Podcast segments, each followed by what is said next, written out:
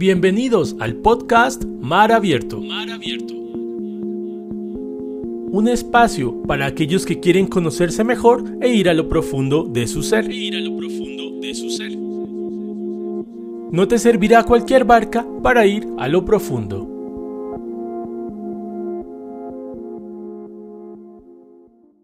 El amor requiere contacto.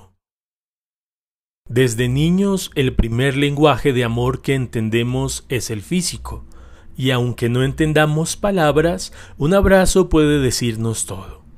Es tan saludable y tan necesaria la experiencia del contacto físico que desde niños necesitamos los abrazos para establecer vínculos afectivos, recibir afecto y gozar de alta autoestima, brindar afecto y generar mayor empatía.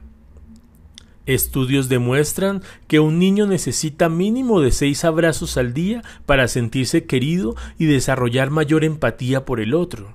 El problema es que esta experiencia afectiva no siempre se da, pues muchos de nosotros venimos de contextos de crianza donde el abrazo significaba debilidad, melosería, feminidad, sobre todo en un ambiente machista, entre otros calificativos negativos.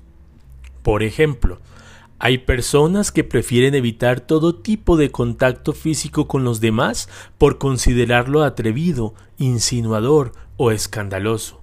¿Qué van a decir si nos ven abrazándonos? Lo cierto es que Jesús vino a romper esas creencias no sanas, precisamente porque el amor sabe cómo amar. En los Evangelios, el Señor no escatima en tocar a sus hermanos.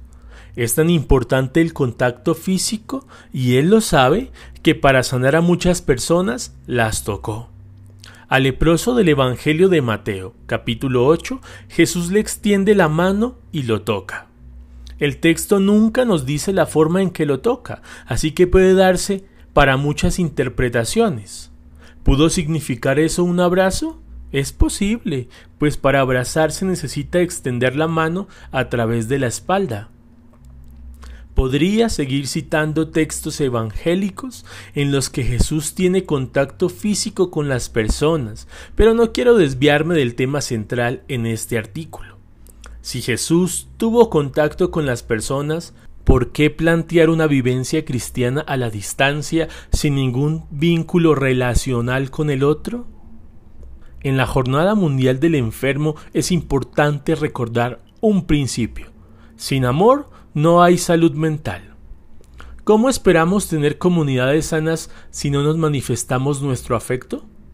Entiendo que aunque haya creencias limitantes que bloquean nuestra afectividad, puede ser un insinuador, ¿qué van a decir los demás? No quiero parecer débil, eso es de mujercitas. Pero si creemos en Jesús resucitado, lo propio sería sanar esos miedos en vez de alimentar fantasmas. Es que no hay de otra, el amor debe expresarse de palabra y obra, contacto, sin separarlo uno de lo otro. Se trata de integrar al ser humano en el amor, no de fragmentarlo interiormente, separando las palabras del contacto físico. Entiendo que hayan miedos y heridas que impiden esta experiencia en una primera instancia, pero si no construimos las demás instancias, ¿qué clase de espiritualidad comunitaria estamos promoviendo? Dios es amor, y el amor requiere de contacto, cercanía, aproximación. ¿Acaso no hay estos elementos cuando nos relacionamos con Dios en la oración y en la comunión? Claro, hay que tener prudencia y discernimiento para que no se den otro tipo de abusos, eso lo entiendo, pero si queremos comunidades sanas y fieles al mensaje del Señor, no debemos mutilar la experiencia afectiva.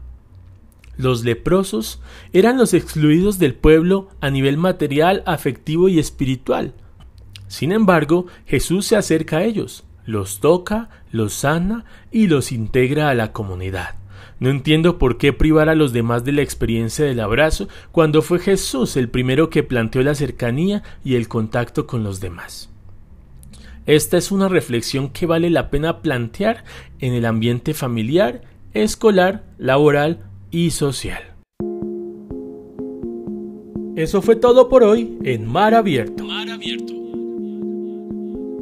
un espacio para aquellos que quieren conocerse mejor e ir a lo profundo de su ser. No te servirá cualquier barca para ir a lo profundo.